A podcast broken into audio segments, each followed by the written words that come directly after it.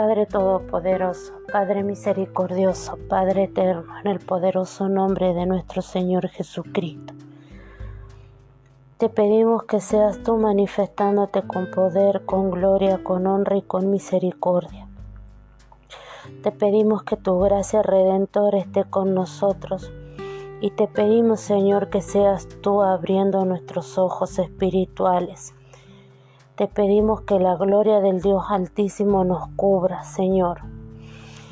Jehová, bendícenos, Señor. Jehová, guárdanos. Jehová, haz resplandecer tu rostro sobre nosotros y tengas de nosotros misericordia. Jehová, alza sobre nosotros tu rostro y pon en nosotros paz. Padre Todopoderoso, en estos tiempos que estás viviendo el mundo, Padre, con este espíritu, Señor, de muerte, de destrucción, de pobreza. Padre, porque no es un espíritu, Señor, sino son huestes, Señor. Son huestes de maldad, Señor. Espíritu de pobreza, espíritu de muerte, espíritu de destrucción, espíritu de dolor, espíritu de desunión familiar.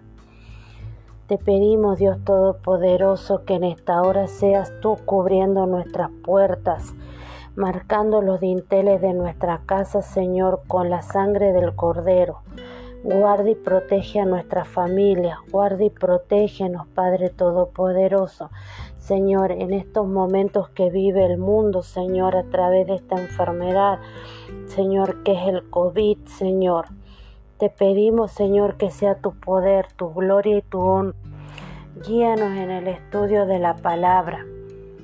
Guíanos, Señor, en estos momentos que vamos a empezar, Señor, este estudio del libro de Números, capítulo 8. Enséñanos, ministranos, edúcanos, Padre Todopoderoso. Enséñanos a conocer tu voluntad. Enséñanos a conocer tus deseos. Enséñanos, Padre bendito, Padre poderoso.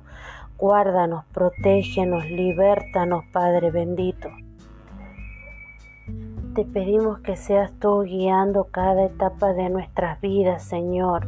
Si hay que salir a trabajar, te pedimos que tu mano poderosa esté en nuestro trabajo, que esté con nuestra familia, que esté con nuestros hijos, Señor, en el poderoso nombre de nuestro Señor Jesucristo. Guárdanos, protégenos, libértanos, Padre Celestial. Señor, levanta un vallado, Señor, alrededor de nuestras familias. Levanta, Señor, un vallado, así como protegiste a Job, Señor, y habías levantado un cerco alrededor de él. Te pedimos que en esta hora, Señor, seas tú levantando un cerco, Señor, alrededor nuestro, Padre Celestial, y de nuestra familia. Reprende todo espíritu de distracción. Reprende todo espíritu de sueño, reprende todo espíritu de cansancio, Reprende, Señor, todo espíritu que en esta hora, Padre bendito, Padre glorioso, se quieran levantar en contra de tu estudio, Padre bendito, del estudio de la palabra. Reconocemos a Cristo Jesús como nuestro Señor, como nuestro Salvador, como nuestro Redentor. Te pedimos, Padre Todopoderoso. Señor, Reconocemos que tú lo levantaste de entre los muertos y estás sentado a la diestra de Dios Padre Todopoderoso. Señor Jesucristo, te pedimos que seas tú anotando nuestro nombre en el libro de la vida y que nuestro nombre nunca sea borrado. Te pedimos que seas tú reconociéndonos ante Dios Todopoderoso y ante tus ángeles, Señor. Te pedimos, Señor, que seas tú perdonando nuestras te pedimos, Señor, que seas tú perdonando nuestras fallas, nuestros errores, Señor. Enséñanos a perdonar, Señor, como tú perdonaste en la cruz del Calvario cuando dijiste, perdónalo, Señor, porque no saben lo que hacen. Enséñanos a perdonar, Señor. Señor, enséñanos a vivir, a que no hagamos algo y digamos otra cosa, Señor, sino que lo que hagamos es lo que digamos, Señor que no seamos de doble cara, Señor, que no seamos de dura cerviz, Te pedimos, Padre Todopoderoso, que seas tú, Dios, obrando en nuestras vidas, Señor. Circuncida nuestros corazones y reprende todo espíritu, todo temor, toda incertidumbre que se levante contra el conocimiento de la palabra de Dios Todopoderoso. Amén y amén. ¿Cómo están? Que Dios los bendiga, los guarde, los proteja, los liberte, que la mano poderosa del Dios Altísimo esté con ustedes. Y en el día de hoy vamos a comenzar lo que sería el estudio de la palabra de Dios, pero en este caso vamos a empezar con el estudio del libro de eh, Números capítulo 8. ¿sí? Vamos a empezar con el estudio del libro de Números capítulo 8 y que dice de la siguiente forma. El título es Aarón enciende las lámparas. Habló Jehová a Moisés diciendo, Habla Aarón y dile, cuando enciendan las lámparas, las siete lámparas alumbrarán hacia adelante del candelero. Y Aarón lo hizo así, encendió hacia la parte parte anterior del candelero sus lámparas como Jehová lo mandó a Moisés, y esta era la hechura del candelero, de oro labrado a martillo, desde sus pies hasta sus flores eran labrado a martillo, conforme al modelo que Jehová mostró a Moisés. Así hizo el candelero. Dice, Consagración de los levitas. También Jehová habló a Moisés diciendo, toma a los levitas de entre los hijos de Israel y haz expiación por ellos. Así harás para expiación por ellos. Rocía sobre ellos el agua de la expiación y haz pasar la navaja sobre todo su cuerpo. Y lavarán sus vestidos y serán purificados.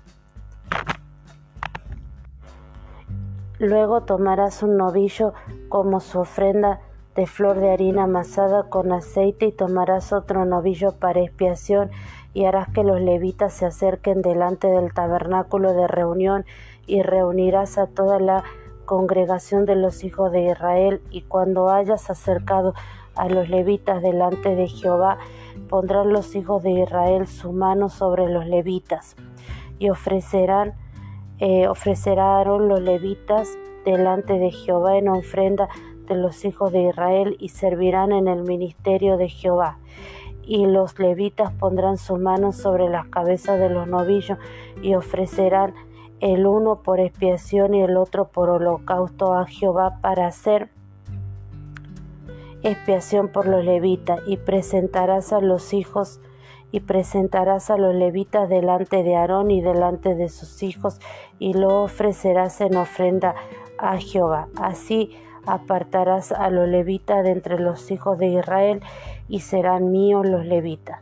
Después de eso vendrán los levitas a ministrar en el tabernáculo de reunión, serán purificados y los ofrecerás en ofrenda, porque enteramente me son dedicados a mí los levitas de entre los hijos de Israel, en lugar de toda primer nacido, los he tomado para mí en lugar de los primogénitos de todos los hijos de Israel, porque mío es todo primogénito de entre los hijos de Israel, así de hombre como de animales, desde el día que yo herí a todo primogénito en la tierra de Egipto, lo santifiqué para mí, y he tomado a los levitas en lugar de todos los primogénitos de los hijos de Israel, y yo he dado eh, don los levitas a Aarón y a sus hijos de entre los hijos de Israel, para que ejerzan el ministerio de los hijos de Israel en el tabernáculo de reunión y reconcilien a los hijos de Israel, para que no haya plaga en los hijos de Israel al acercarse los hijos de Israel al santuario. Y Moisés y Aarón y toda la congregación de los hijos de Israel hicieron con los levitas conforme a todas las cosas que mandó Jehová a Moisés acerca de los levitas. Así hicieron con ellos los hijos de Israel y los levitas se purificaron y lavaron su vestido, y Aarón los ofreció en ofrenda delante de Jehová, e hizo Aarón expiación por ellos para purificarlos. Así vinieron después los levitas para ejercer su ministerio en el tabernáculo de reunión delante de Aarón y delante de sus hijos de la manera que mandó Jehová a Moisés acerca de los levitas, así hicieron con ellos. Luego habló Jehová a Moisés diciendo, los levitas de 25 años arriba entrarán a ejercer su ministerio en el servicio del tabernáculo de reunión, pero desde los 50 años cesarán de ejercer su ministerio y nunca más lo ejercerán. Servirán con sus hermanos en el tabernáculo de reunión para hacer la guardia, pero no servirán en el ministerio. Así harás con los levitas en cuanto a su ministerio. Esto sería la lectura del libro de Números capítulo 8 y vamos a leer qué es lo que dice la interpretación de esta palabra en base a lo que sería la Biblia de estudio eh, teológico. Y dice la palabra del Señor. Versículo del 1 al 4, el candelero. Se lo describe con más detalle en Éxodo 25 del 31 al 40 y su fabricación se explica en Éxodo 37 del 17 al 24. Esta sección da instrucciones para su manejo. Lo más importante es que las siete lámparas deben alumbrar hacia adelante del candelero, es decir, su luz debía brillar sobre la mesa ubicada frente al candelero dentro del lugar santo, sobre la que había doce panes que simbolizaban a las doce tribus de Israel. Éxodo 25 del 25 al 30. La luz representaba la presencia gloriosa de Dios por lo que esta disposición del mobiliario del tabernáculo era un recordatorio de la permanente intención divina de bendecir al pueblo de Israel. Del 5 al 22. La consagración de los levitas. Como en el párrafo anterior, esta sección pone en orden asuntos tocados anteriormente en forma parcial. El deber de los levitas de transportar y cuidar el tabernáculo ya se ha tratado en los capítulos 3 y 4. Ahora estos versículos explican cómo se los preparaba para el desempeño de su función. Los ritos son menos elaborados que eh, de la consagración de los sacerdotes, esto lo podemos ver en Levítico 8 y 9, probablemente porque los levitas tenían un estatus inferior al de aquellos. No obstante, como pone de relieve esta ceremonia, los levitas jugaban un importante papel, como ya se explicó anteriormente en números 3 del capítulo del versículo 40 al 43. Los levitas sitúan a los primogénitos de los sustituían a los primogénitos de los israelitas, cuestión que se expone de nuevo en números 8 del 16 al 18. Al asumir su papel eliminaban el riesgo de que una plaga asolara al pueblo, algo que podía ocurrir si un israelita se aproximaba al santuario de forma indebida. La ceremonia incluía varios ritos diseñados para hacer expiación por ello. Se les rociaba con el agua de la expiación, probablemente el líquido descrito en el capítulo 19. Se afeitaba todo su cuerpo y se lavaban sus vestidos. Este proceso de purificación los hacían aceptables a Dios. Después los líderes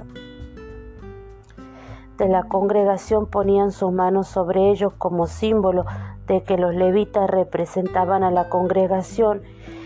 A continuación, como si fuera un proceso de porciones de un sacrificio, se los presentaba como ofrenda. La ceremonia se completaba con la ofrenda, un holocausto y un y un sacrificio de expiación por el pecado de dos novillos, el más valioso de los animales sacrificables.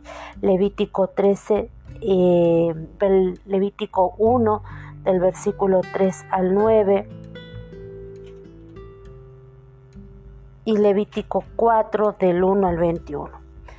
Versículo del 23 al 26. La jubilación de los levitas.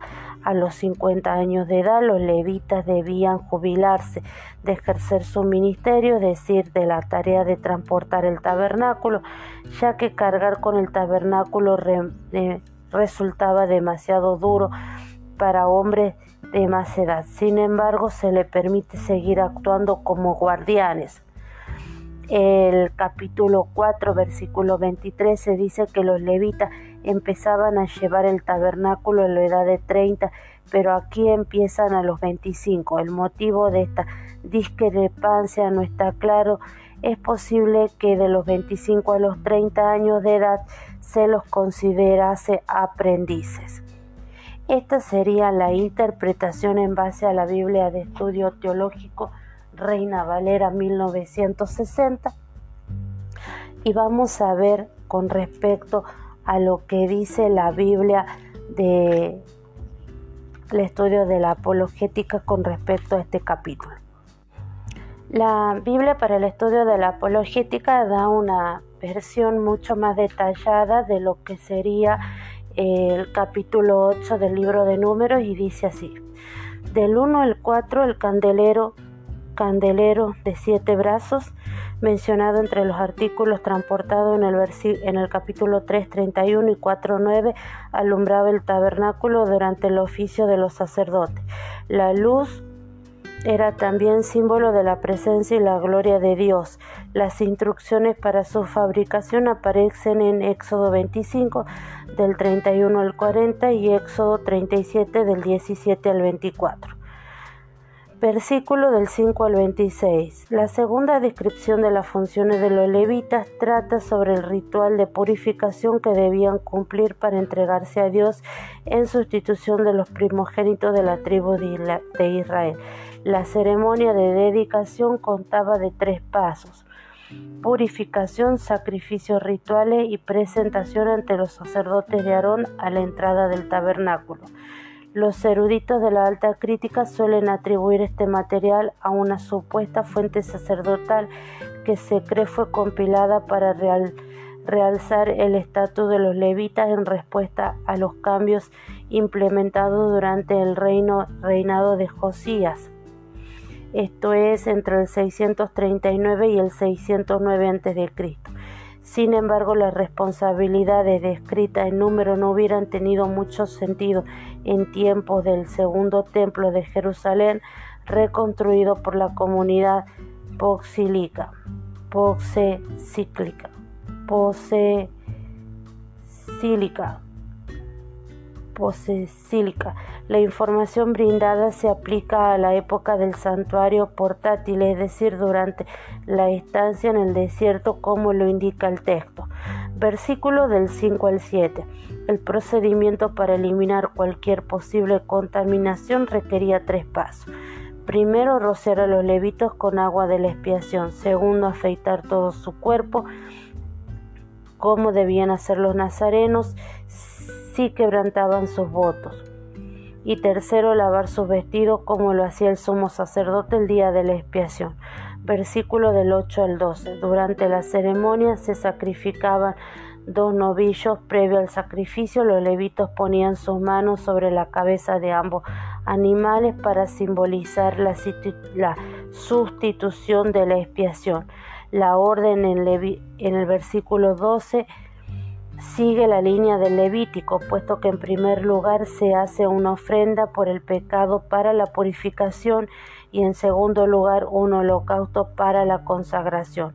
Versículo del 13 al 14. Después de los sacrificios los levitas se presentaban delante del sacerdote de Aarón y de la congregación de Israel para entregarse como ofrenda al servicio del tabernáculo versículo del 15 al 19, la función de los levitas era ayudar a los sacerdotes de Aarón como personal de acarreo y mantenimiento de la estructura y los utensilios del tabernáculo y como guardanes para impedir que se profanara la santidad de este. El pasaje reitera el papel de los levitas como sustituto de los primogénitos de Israel. El antecedente histórico de estas instrucciones se encuentra en los acontecimientos de del Éxodo.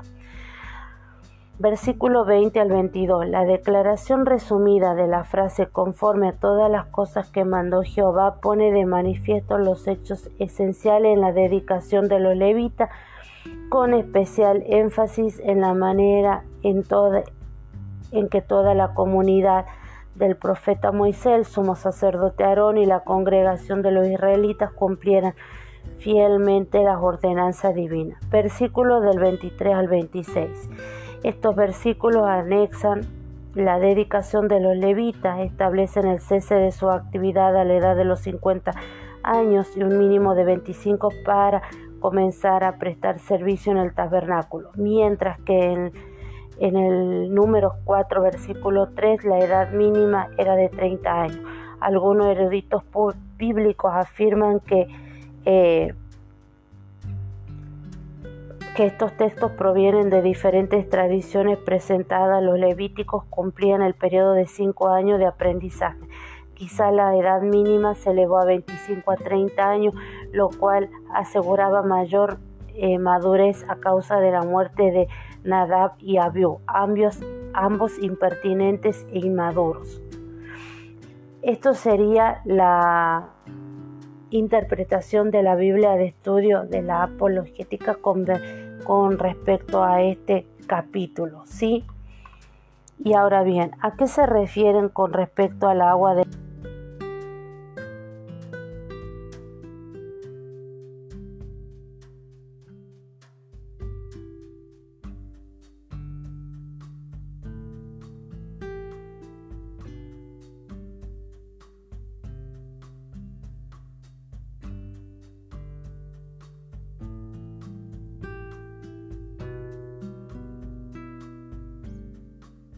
Hoy en día le podemos pedir a Dios Todopoderoso que sea Él lavándonos, limpiándonos, purificándonos con la sangre del Cordero y que sea Él guardándonos siempre y en todo lugar. Se están viviendo momentos difíciles, momentos de angustia, momentos de incertidumbre y yo les pediría que le oremos a Dios Todopoderoso, a que sea Dios en su divina misericordia levantando una muralla alrededor nuestro, alrededor de nuestros seres queridos, para que podamos sortear esta situación complicada que es el COVID, ¿sí? Que sea el poder de Dios sobre sus cabezas, sobre mis cabezas, que Dios los guarde, los proteja, los liberte y nos encontraremos para la lectura del libro de Éxodo capítulo 9. Que Dios los bendiga siempre y en todo lugar. Amén y amén. Les mando un beso enorme.